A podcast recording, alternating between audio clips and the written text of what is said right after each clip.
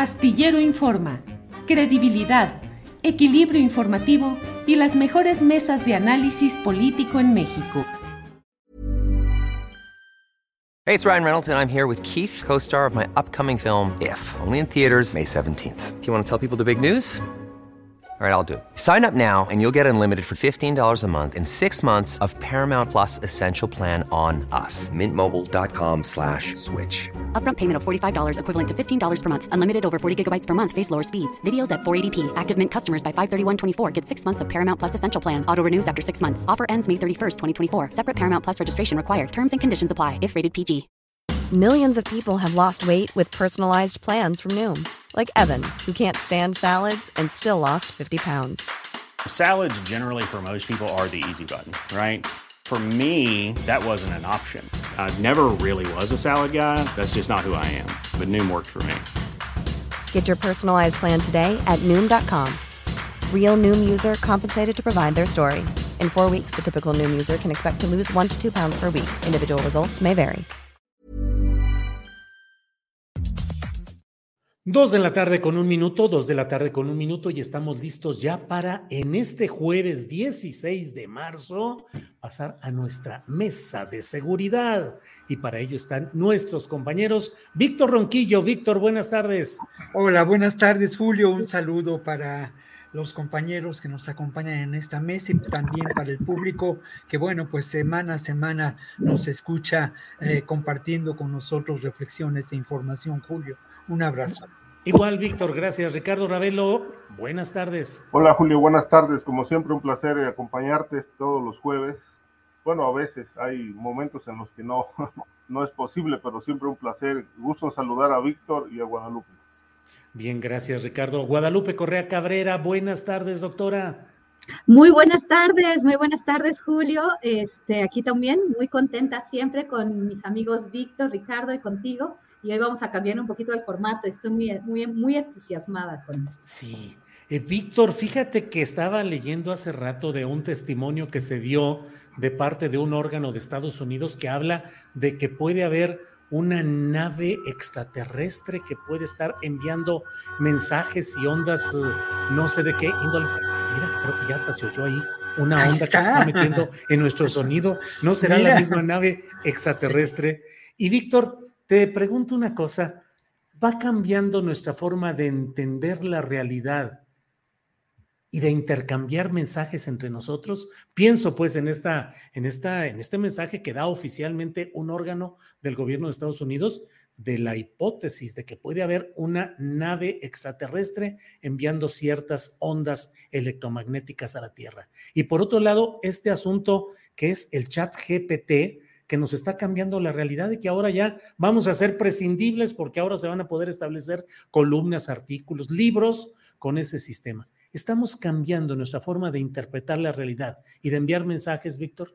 Pues una, una pregunta muy, muy importante, Julio, porque tiene que ver precisamente en su última parte con nuestro oficio, ¿no? Finalmente podría ser que programes a una computadora y que a partir de la información que esa computadora, eh, desde la inteligencia artificial, genere información, genere contenidos. Lo cierto, Julio, es que eh, yo hace un par de semanas, quizá un poco más, platicaba con una persona dedicada a la inteligencia artificial y le hice una pregunta fundamental a este equipo de, eh, pues, ¿cómo llamarlo?, de comunicación, de concentración de las ideas. Le pregunté, ¿tú eres capaz de generar pensamiento crítico? Y entonces la respuesta de este mecanismo de inteligencia artificial, de este recurso de información, fue que era incapaz porque al final de cuentas su información, su eh, material se genera a partir de la consulta y de la integración de distintas informaciones, no de el pensamiento. Y aquí, aquí está la gran diferencia. Eso respecto a la otra pregunta. Lo otro, sin duda, Julio, que hemos cambiado nuestra manera de trabajar y de informarnos, ¿no? Nosotros, eh, creo yo, que pertenecemos a una generación que se inició con la cobertura de la información periodística, con el trabajo académico, pues yendo en muchas ocasiones a las bibliotecas, a las fuentes de información directas, trabajando de una manera muy singular. Y ahora pues nos encontramos, Julio, en una dinámica absolutamente diferente, donde el Internet nos abre la puerta a la información. Por último, Julio, lo de los extraterrestres. Bueno, francamente, mira, uno tiene que poner en la lógica de la realidad pues el infinito y el universo parecen sinónimos, ¿no? Y sin duda en ese infinito y en ese universo hay eh, eh, vida, vida inteligente. El que no entremos en contacto con ella tiene que ver quizá pues con las distancias que nos separan de, esta, de esta realidad. Pero yo recuerdo a, lo último, Julio, hay otros mundos, pero están en este, ¿no? Claro. Bien, Víctor. Ricardo Ravelo, nos amenaza a nuestro ejercicio como comunicadores, como informadores, eh, episodios como este del chat GPT, que es capaz de hacer una columna o aportar un montón de datos o siempre va a ser necesario el oficio, la relación personal y el sentido crítico, Ricardo. Sí, mira, Julio, este, hay que partir de, de, lo que era el periodismo antes del Twitter y después del Twitter, es decir, todas son herramientas que sin duda nos van apoyando en esta tarea periodística, en la búsqueda de información, la búsqueda de datos, pero me parece que el hombre, en ese sentido, el ser humano, el reportero es insustituible. Es decir, la presencia de un reportero en el lugar de los hechos, contando historias, eh, narrando lo que está observando, pues me parece que esto eh, se puede hacer con tecnología, pero creo que se pierde demasiada, demasiada intensidad a la hora de transmitir los datos. No es lo mismo que una máquina cuente una historia a que lo cuente un reportero que lo, lo vivió, lo sintió, eh, lo enfrentó, etcétera. Yo creo que en este sentido las máquinas, las máquinas eh, nos eh, significan una, como dije, una herramienta, una herramienta fundamental en más de un sentido, pero yo siempre he planteado este, que ojalá el ser humano no se vuelva más máquina, sino que deje de ser máquina y se vuelva más humano. Bien, Ricardo. Eh, Guadalupe Correa Cabrera, ¿tú qué opinas? Eh, ¿De veras eh, qué puede esperarse de temas como el chat GPT que está generando una revolución? Hay quienes dicen que el mundo cambió a partir de la aparición de este sistema de inteligencia artificial. ¿Qué opinas, Guadalupe? Tu micrófono. Yo en lo personal, Julio, eh, bueno, nosotros este, desde, pues hace algunos meses se nos presenta esto porque, bueno, obviamente yo soy profesora y nos, nos, este, nos, nos preocupa mucho, ¿no? Todas estas cuestiones de plagio y aparentemente me dijeron varias personas que esto este, era casi, casi este, fenomenal, ¿no? Que copiaban partes de diferentes lugares y que generaban pues un ensayo y bueno, los maestros están tratando de de tener ciertas eh, herramientas para evitar este tipo de, la utilización de este tipo de, de, programas que tienen inteligencia artificial para que le ahorren trabajo a los, a los estudiantes, ¿no? O que generen conocimiento a partir del conocimiento que ya existe. En las universidades, esto en particular a principios de este año, pues se volvió una, también a finales del año pasado, se volvió pues algo que nos estaba preocupando bastante. En realidad, este, como, conforme han pasado los meses, este tipo de tecnologías, obviamente inteligencia artificial, sí conjunta pues información de varios sitios, ¿no? Y esto no simplemente por el chat este, GPT, sino, bueno, esto este, lo hace más, más sencillo quizás, más generalizable, pero realmente ya se utilizaban este tipo de, mecanismos, ¿no? Ya sea un poco más manual, ya, otros programas, y ahora esto se generaliza. Yo creo que todavía nos falta mucho para, para que la inteligencia artificial llegue a la inteligencia humana, al mismo, al mismo nivel de desarrollo, ¿no? Este, varias compañías, por ejemplo, las agencias de viajes, bueno, como por ejemplo todas estas este, eh, este, pues agencias de viaje electrónicas eh, y bueno, muchas empresas supuestamente utilizan inteligencia artificial. Yo no soporto que hablar con un chat de inteligencia artificial, porque realmente no es lo mismo. No, no es lo mismo que platicar con una persona. Este, cuando uno está revisando trabajos realizados con este programa, pues uno se da cuenta, ¿no? Este, no, no hay una perfección, aunque se dice, sí, casi son perfectos, ya nos van a, este, ya, ya, ya nos van a sustituir. Yo creo que todavía falta mucho, falta mucho desarrollo en este sentido. Este, también estos programas también con inteligencia artificial, este, para analizar redes, ¿no? Estos, estos lectores para entender más o menos este, lo que dicen muchísimos tweets, eh, todavía no funcionan precisamente bien. O sea, recopilan algunas palabras o algunas ideas, las conjuntan, las analizan, pero realmente todavía falta demasiado. Creo que la inteligencia humana el papel de los periodistas, el papel de, aquellas personas que estudian y que combinan datos, todavía es muy superior a lo que puede hacer la inteligencia artificial. Creo que sí va avanzando a pasos importantes, pero, pero no creo que, jamás podamos llegar a, a igualar estas capacidades, estos sentimientos, estas emociones. Una máquina, una máquina puede hacer, puede cumplir ciertas ciertas funciones, ¿no? Pero en la escuela ni siquiera estas, este tipo de plataformas, eh, sí puede, si un maestro no, no, no revisa bien, pues puede decir, no, pues sí, este, tiene un 10, ¿no? Pero en realidad, en realidad es, es, es, es interesante qué tan sencillo es ver cuando alguien está haciendo un trabajo y cuando alguien está juntando, copiar y pegar.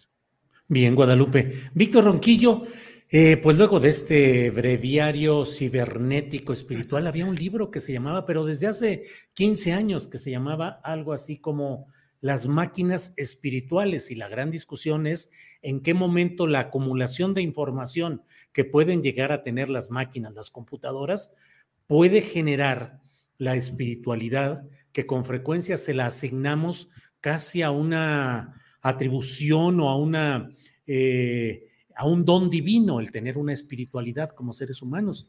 Pero hay quienes dicen la espiritualidad es la acumulación de información, la capacidad de procesarla y una máquina podría llegar a tener sensibilidad, sentimientos. Larga discusión. Pero Víctor, vamos entrándole al tema de los asuntos que también, también están muy movidos. ¿Cómo viste, Víctor? Tomás Yarrington sentenciado a nueve años de cárcel en Estados Unidos por lavado de dinero. Nueve años, poquitos como eh, Javier Duarte de Ochoa en Veracruz, que también fue sentenciado solo a nueve años. ¿Cuál es tu opinión, Víctor?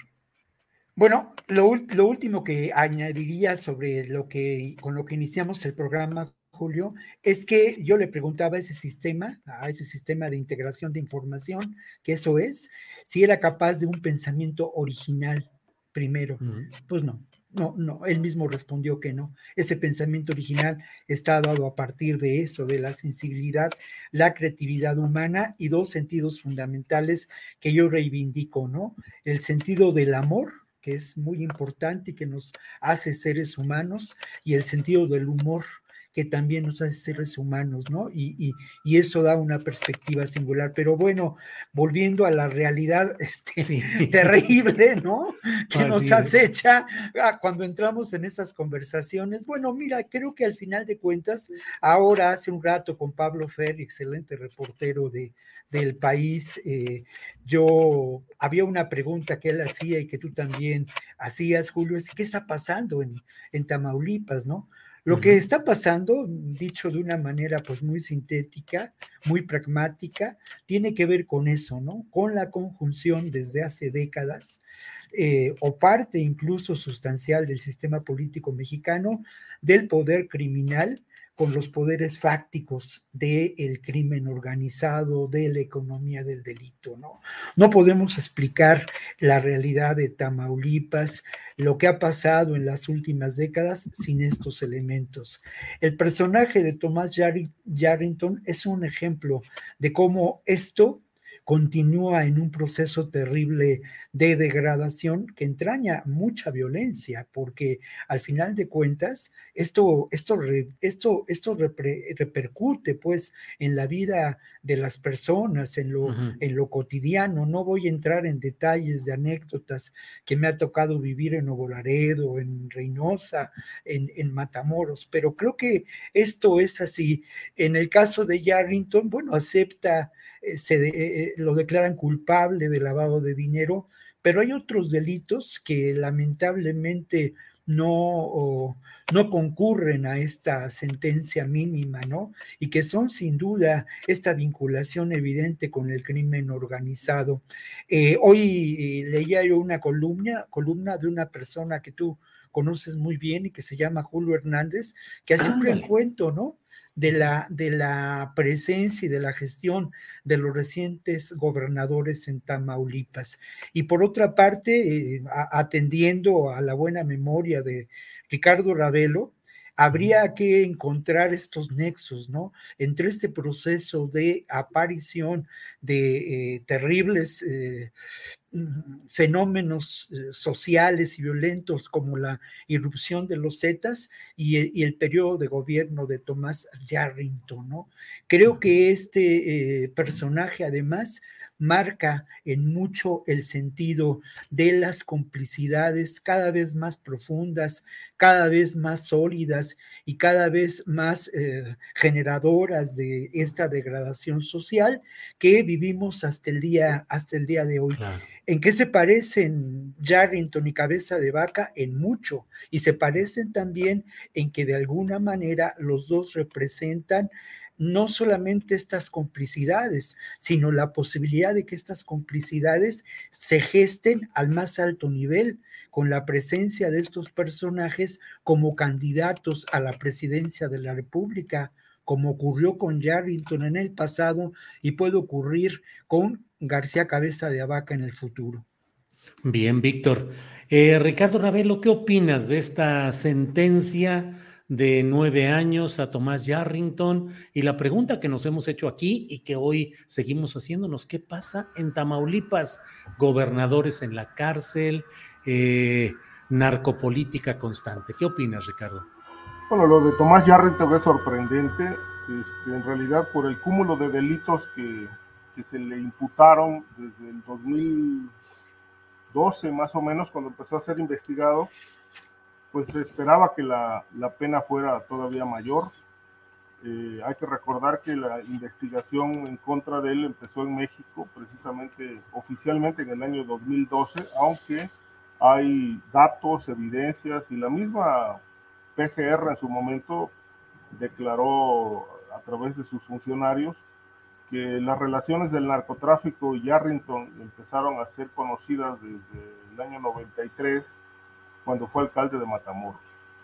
Y, y obviamente pues se mantuvo, se mantuvo impune muchos años, finalmente le giran, le libran órdenes de aprehensión y esto hace que Yarrington de la noche a la mañana desapareció del mapa político, del mapa público, eh, no se supo de él durante cinco años hasta que en el 2017 fue capturado en, en Florencia en Italia.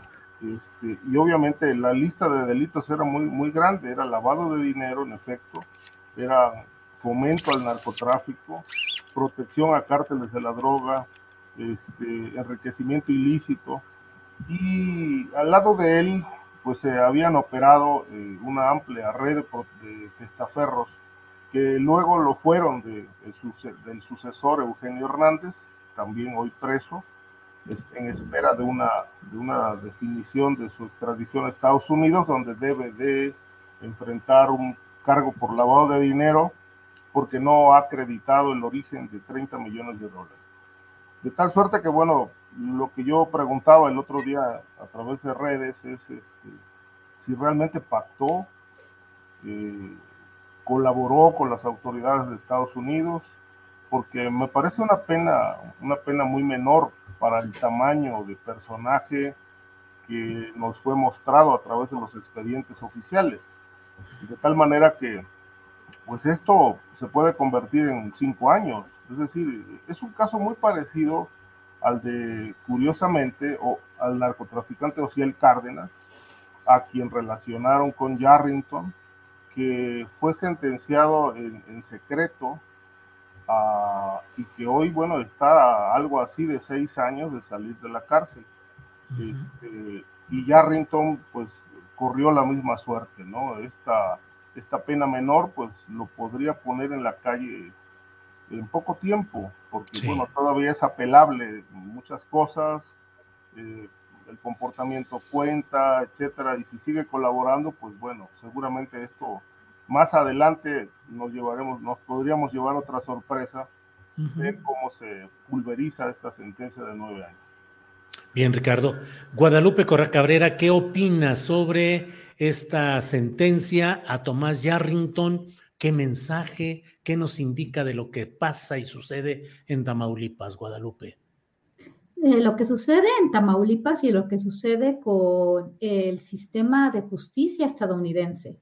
Estos nueve años, ah, recordemos que, el acuerdo que, se hizo con el gobierno de los Estados Unidos, donde él solamente se declara culpable de uno de los muchos delitos, ¿no? Que incluían además de de blanqueo de dinero, asociación delictiva, fraude bancario, tráfico de drogas, de diferentes maneras, ¿no? Y solamente él se declara culpable de uno, que es conspiración para lavado de dinero. Y esto es muy, muy importante. ¿Por qué? Porque supuestamente se había hecho una investigación, como también supuestamente se hizo una investigación de años en el caso de Salvador Cienfuegos, en el caso de Genaro García Luna, pero Genaro García Luna decide irse a juicio y Tomás Yarrington, sí, muy bien, como lo dice Ricardo Ravelo, pues es, es, es, parecido porque los acuerdos son entre abogados y son tras bambalinas. Y bueno, finalmente terminan en, este, pues en pocos años y pues no sé cuánto tiempo Yarrington tenga que estar en prisión de hoy en adelante, porque este, parece ser que en el 2015 podría salir, porque tiene que cumplir 85% de la sentencia, porque puedes, hay consideraciones como la buena conducta eh, y, bueno, eh, una, serie de, cuestiones de, cuando ellos están ahí. Él fue arrestado en Italia en el año 2017, si no mal recuerdo, en abril. Eh, y bueno, ya lleva cinco años, estos 85 años, pues él puede salir en 2015 si no, calculo mal, ¿no? Y no sé qué otros acuerdos tenga con la fiscalía, si quiere ser testigo cooperante o testigo protegido.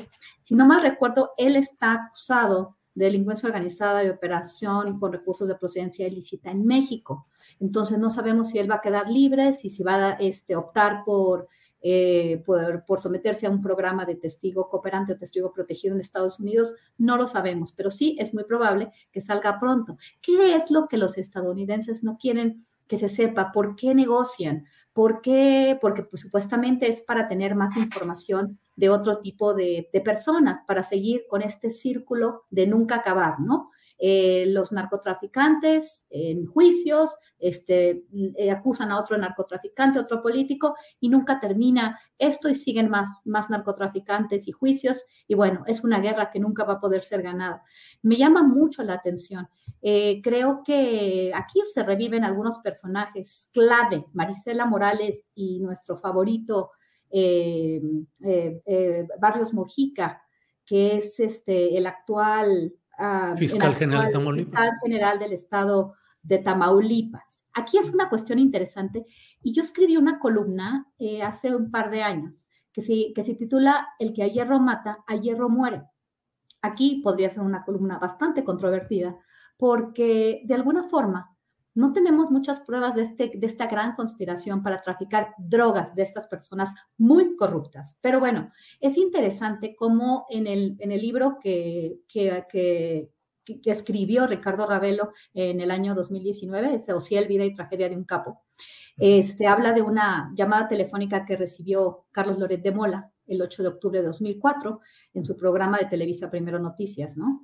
Y ahí Ociel Cárdenas informa y dice que Santiago, José Luis Santiago Vasconcelos, que por cierto murió en este avionazo famoso, donde también murió Juan Camilo Mourinho, eh, y él en, ese tiempo era el subprocurador de investigación especializada en delincuencia organizada, y luego le cambian el nombre a Seido, cuando Marisela Morales la estaba este, encabezando.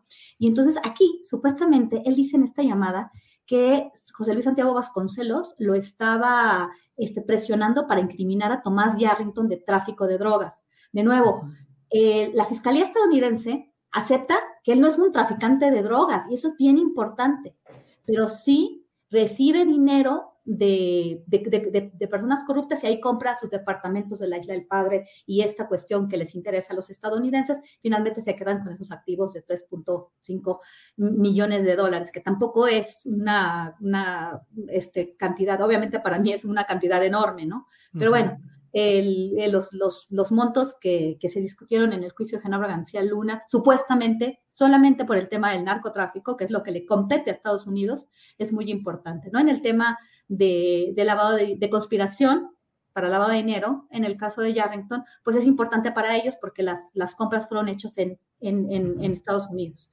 Eh, me, me, llama mucho la atención todo esto.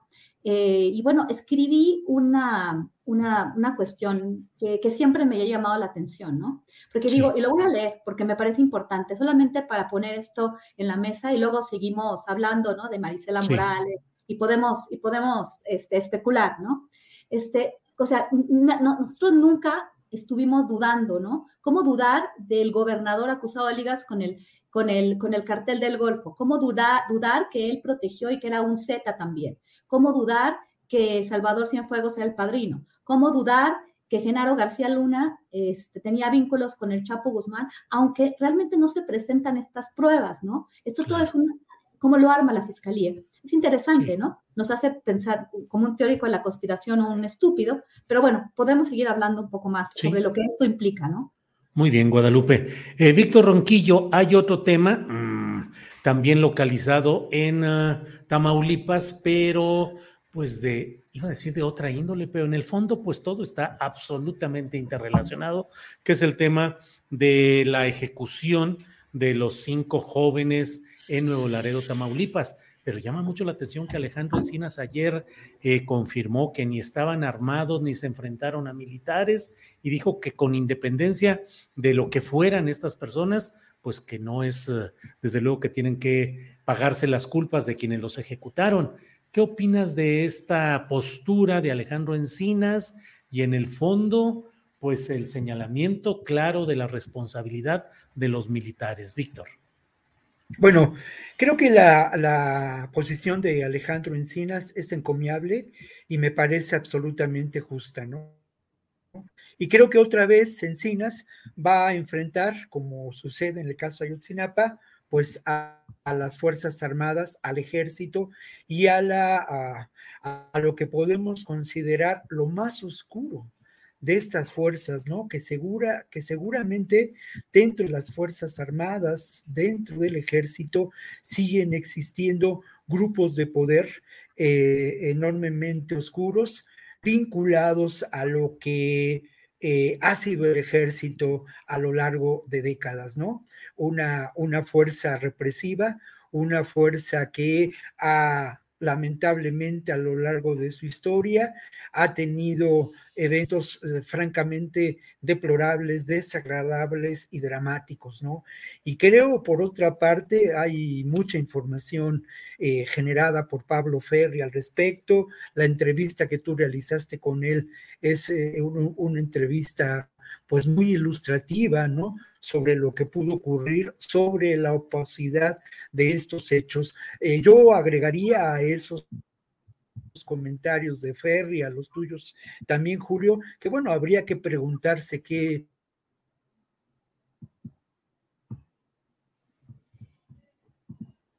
Bueno, bueno, bueno, ya se quedó ahí Víctor pasmada su comunicación de internet y bueno, pues vamos a pasar en lo inmediato con Ricardo. Ricardo, ¿qué opinas de este tema? Alejandro Encina, sus declaraciones y pues una larga controversia entre poder político civil, representado creo yo en este caso por el propio eh, Encinas, y el poder militar que incluso tiene en la mira judicial al propio Alejandro Encinas. Ricardo. Sí, eh, mira, es muy polémico este caso, pero me parece que, como dijo Víctor, es bastante encomiable es reconocible la posición de Encinas de decir fue una ejecución y a manos de militares. Y obviamente, eh, independientemente del resultado que arroje la, investigación de la Comisión Nacional de Derechos Humanos, que tomó cartas en este caso, eh, pues evidentemente que la sola afirmación contundente eh, de Encina Many of us have those stubborn pounds that seem impossible to lose, no matter how good we eat or how hard we work out. My solution is PlushCare. PlushCare is a leading telehealth provider with doctors who are there for you day and night to partner with you in your weight loss journey. They can prescribe FDA-approved weight loss medications like Wagovi and Zepbound for those who qualify. Plus, they accept most insurance plans. To get started, visit plushcare.com slash weight loss. That's plushcare.com slash weight loss. Millions of people have lost weight with personalized plans from Noom. Like Evan, who can't stand salads and still lost 50 pounds. Salads generally for most people are the easy button, right? For me, that wasn't an option. I never really was a salad guy. That's just not who I am. But Noom worked for me. Get your personalized plan today at Noom.com. Real Noom user compensated to provide their story. In four weeks, the typical Noom user can expect to lose one to two pounds per week. Individual results may vary. Parece irrefutable, pues la versión militar, la que leímos hace unos días, precisamente aquí, comunicado donde justificaban eh, las acciones la Secretaría de la Defensa Nacional, eh, dando a conocer que aquellos chicos eh, eh, se echaron a andar a toda velocidad con luces apagadas, que no hicieron, ah, no hicieron caso del llamado, etcétera. Pero bueno, después de esto vino la acción de dispararles y esto es lo que todavía no se explica a detalle, ¿no? O sea, cuál fue la razón por la que fueron asesinados. Dice Encinas, fueron ejecutados. Ahora, entiendo que la investigación todavía eh, va a llevar un, tiempo, eh, porque eh, precisamente Encinas plantea de que se, tiene que indagar este, qué papel jugó la línea de mando de la que dependía este grupo de militares y por qué dispararon. Es decir, recibieron la orden, solicitaron orden, quién dio la orden de, de disparar. Es decir, los militares, si algo se han caracterizado en este gobierno de López Obrador, es precisamente por no dispararle eh, a los delincuentes. tienen prohibido hacerlo, a menos que sean provocados y tengan que repeler el fuego. Pero la política criminal es cero violencia, de tal manera que esto se sale del patrón, se sale del esquema gubernamental de la política anticrimen que ha planteado el presidente, de tal suerte que, bueno, pues creo yo que con base en estos elementos eh, y lo que seguramente ya conoce a detalle, pues Encina, Encina afirma contundentemente que fue una ejecución. De, tal manera que es muy preocupante porque, bueno, tú lo decías hace rato, no es la primera vez que pasa esto. Ahí están las, eh, algunas, algunos casos eh, de terror de las llamadas ejecuciones extrajudiciales, el caso de la playa, eh, por citar uno de los que se me viene a la memoria ahora, donde se exhibe el uso de la fuerza de los militares. ¿no? Antes de investigar, antes de, checar, antes de consultar, pues activan sus armas sin considerar que están asesinando personas inocentes. Bien, Ricardo, gracias.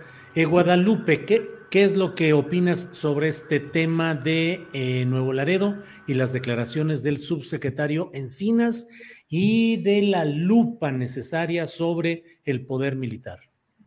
Sí, eso nos dice demasiadas cosas. Aquí habíamos eh, planteado diferentes hipótesis e inclusive la audiencia ya estaba, ya, ya tenía una, este, una idea ¿no? de lo que supuestamente sucedía en la, la opinión pública, eh, pues una parte importante ya este, presentaba a estos muchachos, a estos jóvenes, como, como parte del cartel del noreste, ¿no? En un país donde aún no se hace justicia, donde se fabrican culpables, donde se fabrican culpables en el estado de Tamaulipas, siempre hay que tener muchísimo cuidado.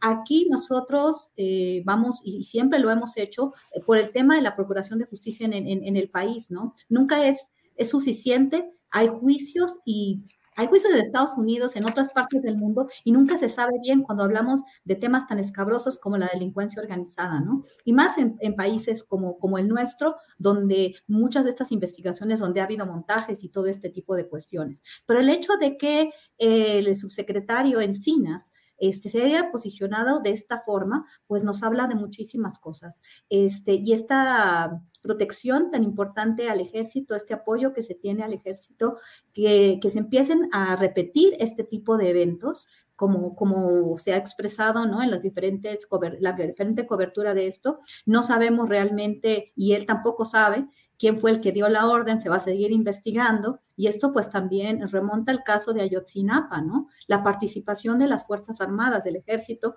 una fuerza represiva en lo general que este, que está en las calles y que tiene el monopolio de la seguridad pública en el país. Entonces, también eh, pareciera ser que dos de los testigos, perdón, dos de los, de, los, de los sobrevivientes hablan de que inclusive se les sigue disparando que los cuerpos ya estaban en el piso. Esto habla de una brutalidad. Obviamente, se habló desde la creación de la Guardia Nacional que el tema de la Guardia Nacional, ¿no? Porque tenemos al ejército y a la Guardia Nacional, la policía y todo bajo la mismo, el mismo paraguas, que, que son las Fuerzas Armadas, la Secretaría de la Defensa Nacional, la, Secretaría, la Marina Armada de México en las calles y la Guardia Nacional en, bajo la, la Secretaría de la Defensa Nacional. Pero eh, lo que sucede es que supuestamente estos dos muchachos dicen que esto, esto sigue pasando. Y eso no es la primera vez. También recordamos que Nuevo Laredo, años antes, si no me recuerdo, en 2019, ahí sí hubo una, un esfuerzo por parte de las fuerzas del orden, en este caso de la policía de Tamaulipas, para hacerlos pasar por, por, por, narcotraficantes, ¿no? Hasta les quitaron la ropa donde murió una mujer embarazada, una muchacha embarazada, este, también en esta ciudad, ¿no? Y donde, bueno, también este, la, la sociedad civil, en este caso Raimundo Ramos ha sido muy vocal en este sentido, y por el otro lado hay una serie de personajes que lo vinculan a él mismo con la delincuencia organizada. Estamos en un, en un momento muy enrarecido, donde hay, y, y, además, a mí lo que me preocupa es que personas como, como el señor este, Gutiérrez, ¿no? ¿Cómo se llama? Este, Gutiérrez Pliego, em, César Gutiérrez, eh, muy desafortunadas las, este, las declaraciones cuando se culpa y se quiere defender al ejército, sea lo que sea. Eh, quiero poner el tema de Gutiérrez, este, de, César Gutiérrez, porque él mismo puso un tweet en ese momento diciendo, miren, no que no sabían, y entonces, bueno, un video, cuando yo estábamos diciendo en este foro, bueno, ahí ha habido muchos videos, en Tamaulipas es, es la guerra de los videos, la guerra de las comunicaciones, la guerra de los tuiteros, eh, la, la, guerra en el ciberespacio y la guerra utilizando estos mecanismos se ha utilizado en todos estos años de una guerra, una, un conflicto de, de, alta, de alto impacto impresionante, ¿no? Pero pero, tenemos estas dos caras, ¿no? Por un lado, no estamos seguros y por otro lado, están estas acusaciones, estas acusaciones o que, podrían dar, dar este espacio, ¿no? A que las investigaciones se hagan con montajes para defender por, con todo a las Fuerzas Armadas y aquellos este, personajes. En este caso, yo no puedo decir nada de Raimundo Ramos, a mí no me consta absolutamente nada, pero me parece muy importante las veces que él ha hablado de estos abusos eh, por parte de las autoridades, por parte de las Fuerzas Armadas, en el sentido de, eh, del abuso a, los derechos humanos. ¿no? Entonces, bueno, creo que Encinas de alguna forma nos da un poco más luz. Y bueno, el caso de Yotzinapa sigue sin resolverse. Tomás Herón sigue en, en, en Israel y en esta administración y en otras administraciones, pues se han sembrado evidencias, se han fabricado culpables y es difícil a veces saber quién es el culpable y quién no. Pero parece ser que este, nos falta mucho en el tema de construcción de instituciones y en el tema de procuración de justicia en el país. Bien, Guadalupe, gracias. Víctor Ronquillo ha regresado luego de haber sido abducido por los sistemas de Internet que lo sacaron de pantalla cuando estaba más emocionado en su alocución. Sí. Víctor, ¿quieres terminar en algún minutito lo que estabas porque sabes que muy rápidamente, porque era lo más importante. Lo más importante tiene que ver con qué pudo ocurrir. Y a mí me, me, hay dos posibilidades que son evidentes de acuerdo a los hechos, de acuerdo a la información que se ha publicado. Por una parte, bueno, pudo ah, haberse tratado de un accidente de manera entrecomillada que se da en un territorio de auténtica guerra. Hemos hablado aquí de que hay expresiones de las guerras del siglo XXI que se dan en diferentes ámbitos. Obviamente, Tamaulipas es un escenario de esas guerras del siglo XXI y obviamente habría que pensar que ese accidente tuvo que ver pues con los constantes enfrentamientos eh, que se dan en el estado de Tamaulipas. Ferry ya recordaba hace un rato en la entrevista que realizaste cómo en Tamaulipas es el estado en donde se ha dado el mayor número, un número creciente, por cierto, de enfrentamientos entre el ejército, las Fuerzas Armadas, porque hay que incluir a la Marina y a la Guardia Nacional, eh, frente a grupos del crimen organizado. Esto es una, una verdadera realidad de la guerra. Y yo apuntaría que también una guerra que tiene como víctimas a los pobres, a los que no han tenido oportunidades, jóvenes sin horizonte en la vida. Lo otro, que también es muy posible que haya ocurrido, es sin duda una ejecución, una ejecución planeada, una ejecución llevada a cabo con diferentes intenciones. Una intención pudo haber sido pues simplemente celebrar de manera terrible y dolorosa la venganza porque al final de cuentas, de acuerdo a la información que se tiene sobre estas cinco víctimas, pues ah, tenían vinculación con eh, un grupo del crimen organizado, con el cártel noroeste, de acuerdo a la información que se ha publicado por diferentes medios. AFP precisó algunos detalles, el propio Reforma, en fin. Y bueno, pues seguramente podría haber cuentas pendientes que se cobraron de una manera brutal y atroz. Y la otra, ¿eh? que también es muy posible, bueno, quizá, y esto también entra en el terreno pues de la especulación, nos encontramos otra vez con lo que pueden ser escenarios de limpieza social. Esto ha ocurrido ya en otros momentos en nuestro país y ha ocurrido también en Tamaulipas. Y bueno, eso era lo que, lo que yo quería pues argumentar en relación a este evento, Julio. Bien, Víctor, bueno, eh, Guadalupe, por favor. Sí, yo quiero decir una, una, una cosa, porque, porque sí he escuchado muchas, este, pues, opiniones en este sentido, ¿no? Cuando se trata de alguien supuestamente vinculado a un grupo criminal, ah, pues los mataron por criminales. Creo que esto es, es muy delicado, ¿no? Es muy delicado porque realmente no sabemos, porque eh, lo mismo pasó con los, los cuatro estadounidenses que fueron eh, este, que fueron secuestrados en Matamoros, dos de los cuales fueron asesinados. Eh, ah, bueno, pues estaban ahí porque estaban haciendo algo malo. Bueno, independientemente de que estuvieran relacionados, que hubieran tenido antecedentes, o que eh, en el caso de los estadounidenses, o en este caso de estos muchachos, este, que pueden pertenecer a un grupo, no es difícil, ¿no? Pero no podemos adelantar juicios y tampoco se puede decir, ah, pues se lo merecían porque el ejército este, sabía que eran de un grupo. No,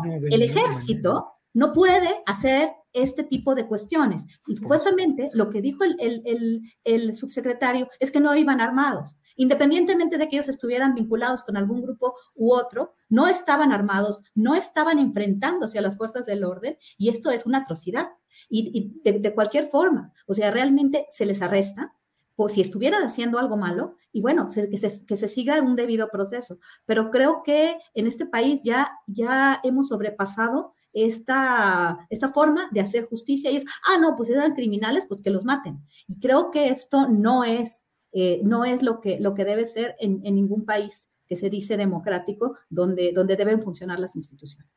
Nos quedan unos 17 minutos en la parte final de esta mesa. Casi, casi que yo ya voy a colgar el micrófono, los voy a dejar a ustedes, que ustedes digan el tema y las intervenciones que deseen, porque hay un chorro de cosas que todavía pueden, eh, podemos avanzar en ellos. Eh, ¿Quién quiere iniciar con el tema que desee?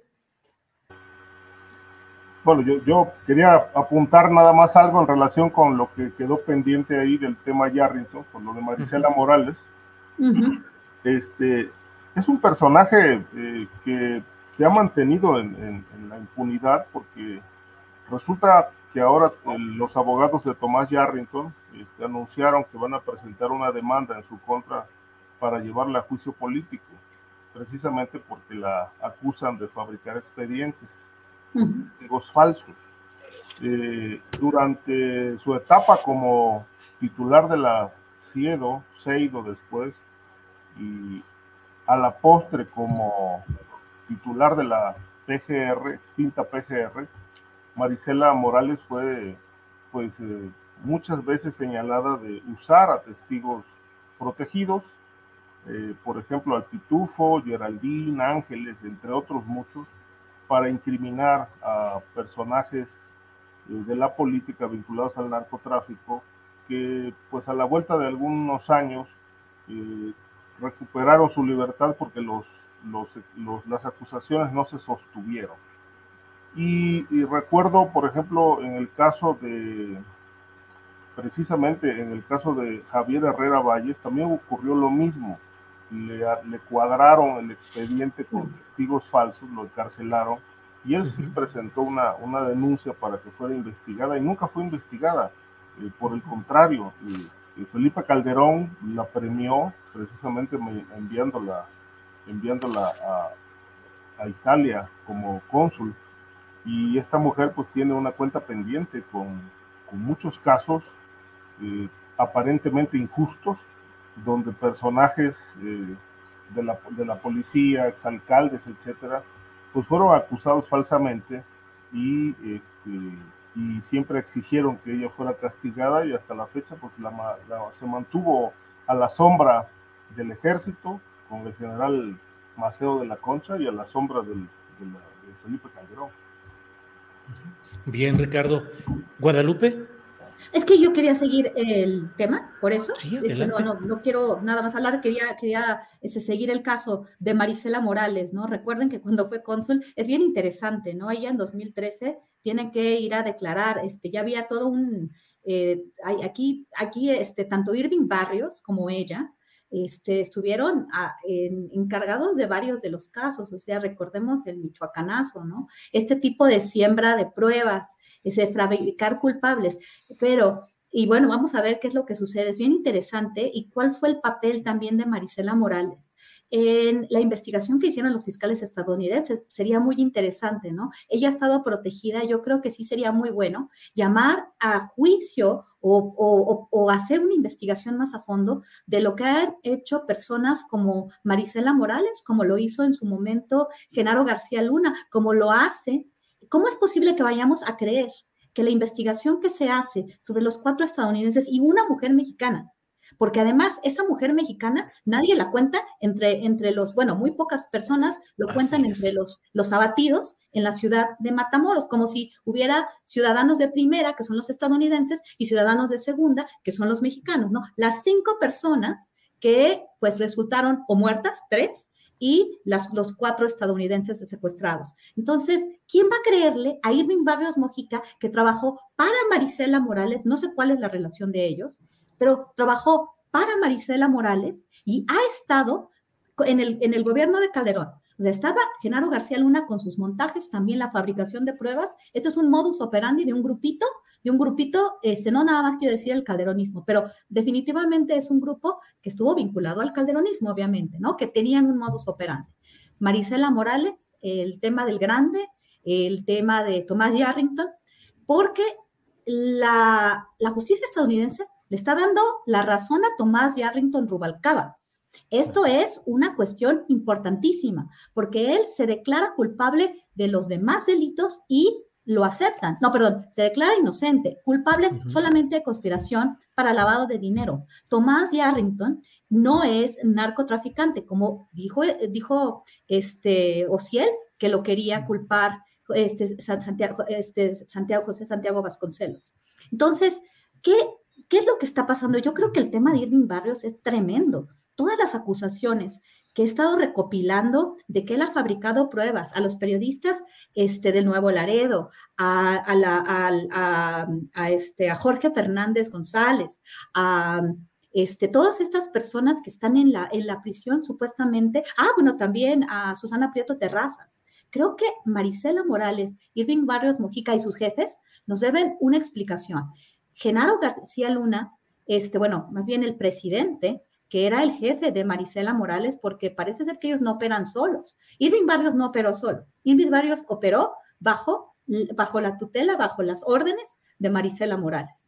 Vamos a, vamos a llamar a esa señora. Me parece muy importante que los abogados de Tomás Yarrington este, llamen a cuentas a esta mujer y que se llame a cuentas a Irving Barrios Mujica de todas las acusaciones de fabricación de pruebas en el estado de Tamaulipas. Yo no le confiaría esta investigación por nada del mundo a ese señor.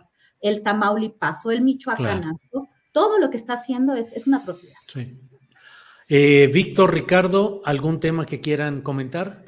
Bueno, yo le quiero entrar eh, decididamente a una nota publicada en la jornada el lunes, ¿no? Se da a conocer una información que me parece muy importante y que, ni siquiera en la jornada se destacó. Era una nota de primera plana. Se dio a conocer eh, el informe de cooperación en seguridad México-Estados Unidos de la iniciativa Mérida al pacto bicentenario, al marco bicentenario. Y resulta que esta información eh, capturada por el Servicio de Investigación del Congreso de Estados Unidos establece que se han gastado más de 8.621 millones de dólares, 8.621.8 millones de dólares desde 2000 a 2022. Y bueno, aquí lo primero es preguntar eh, si esto si este gasto en términos de seguridad, de cooperación, entrecomilladamente, entre México y Estados Unidos ha sido eficaz y cuáles eh, han sido sus resultados y cuál ha sido su propósito, ¿no? Yo recuerdo a mi amigo Osvaldo Zavala diciendo algo que me pareció fundamental en ese momento y que ha resonado en mi cabeza a lo largo de varios meses, ¿no? Si la guerra del narco de Felipe Calderón tenía como finalidad la ocupación militar del país, como ocurrió también con parte del continente, con la eh, Operación Colombia y distintas acciones, por ejemplo, en Honduras, pues sin duda. Esa guerra del narco llevó al triunfo a la estrategia de Estados Unidos. Esa es una, una primera pregunta. Y luego lo otro, con lo que yo lo quiero relacionar, es que la mayor parte o una buena parte de este gasto, 1.500 millones de pesos, se gastaron justo cuando Felipe Calderón llega al poder.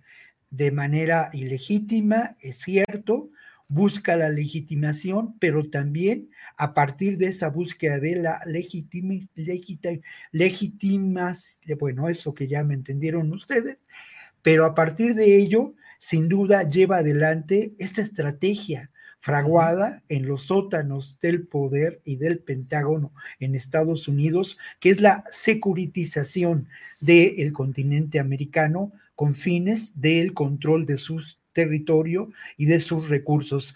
Llama la atención, ¿no? El que buena parte de esos recursos sean gastados y hayan beneficiado a los contratistas de la guerra y a la industria armamentista. Bien.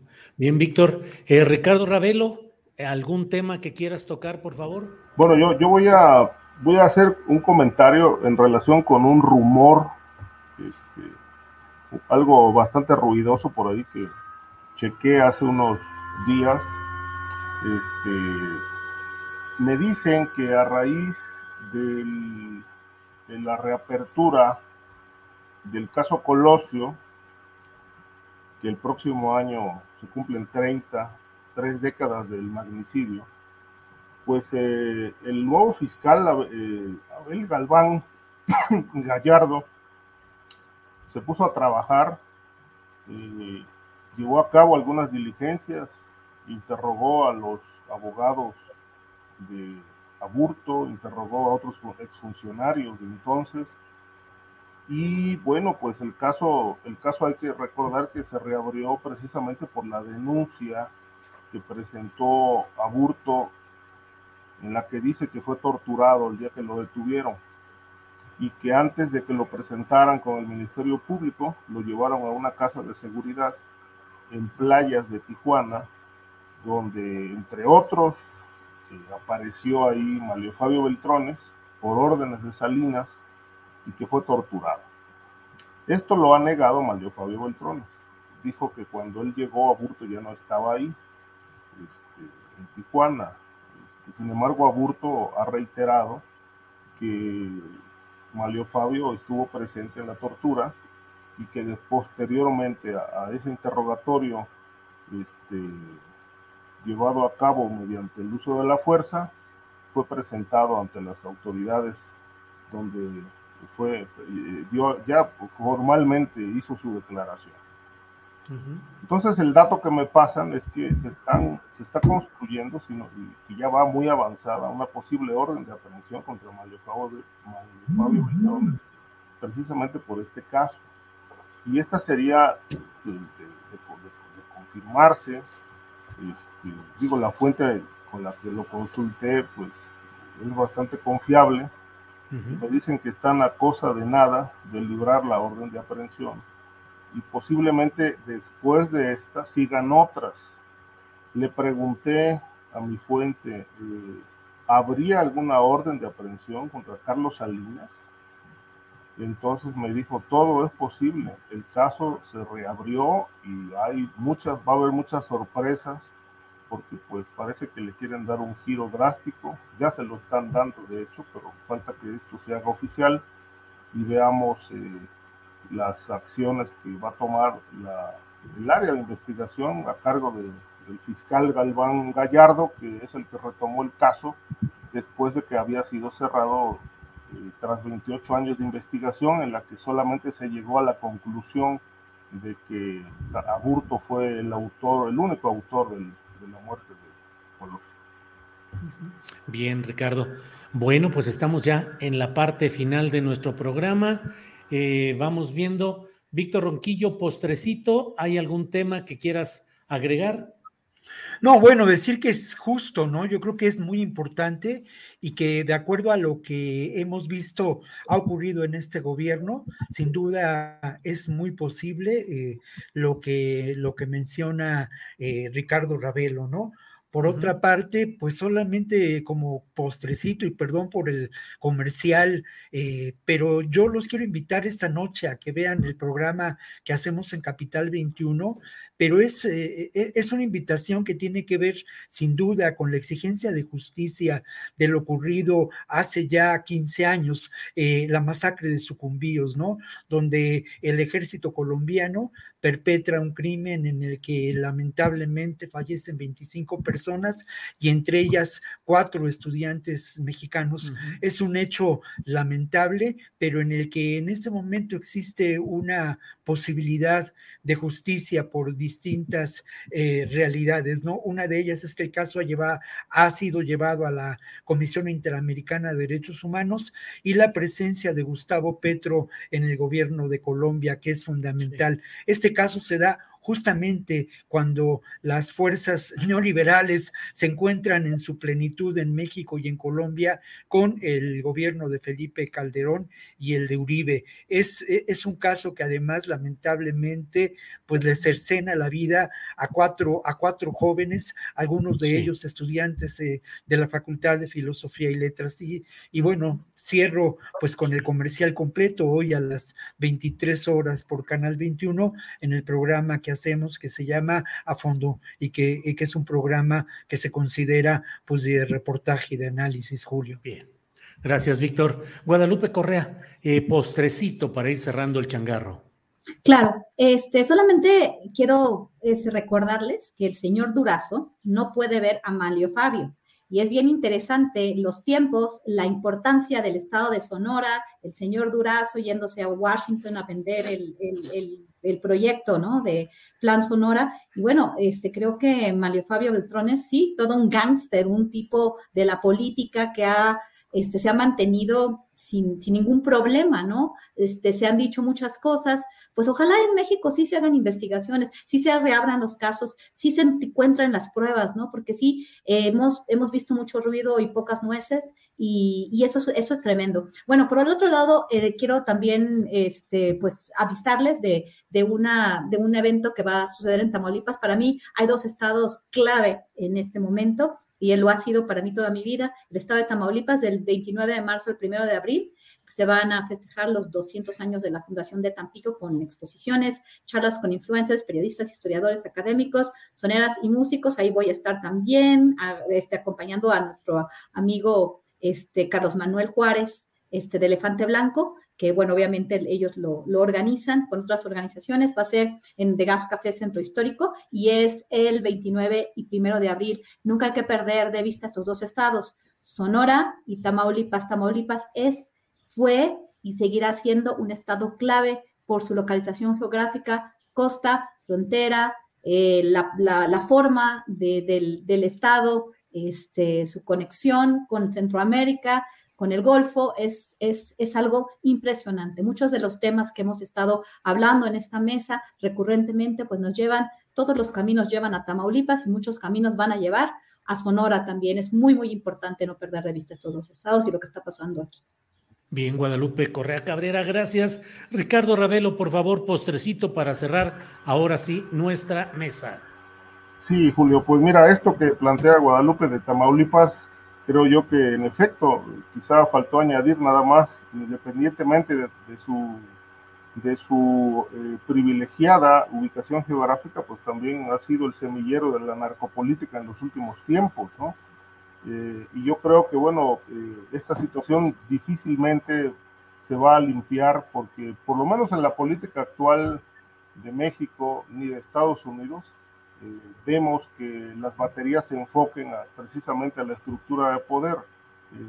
van contra el fentanilo, van a que se frene el flujo, etcétera, pero pues todo esto lo mueven no solamente cárteles, delincuentes, también hay gente detrás, fiscales, empresarios, etcétera, toda una red muy difícil, muy complicada, pero creo que, bueno, en este tema del narcotráfico, creo que todavía eh, hace falta muchísimo por hacer y con independencia de, que se dé un golpe u otro golpe, yo creo, insisto, y esto lo he subrayado, de que mientras esa estructura mafiosa de empresarios y políticos no se sacuda, pues se seguirá viendo fentanilo, cocaína y cualquier tipo de droga para aquel país que es el gran mercado bollante, voraz del mundo. Bien, Ricardo. Pues eh, vamos a seguir, vamos a seguir con todos estos temas. Son las 3 de la tarde con un minuto, así es que Víctor, gracias, buenas tardes. Guadalupe, buenas tardes. Ricardo, buenas tardes. Buenas tardes. Nos vemos en la pronta. Buenas tardes, hasta luego. Bye bye. Que estén bien. Hasta pronto.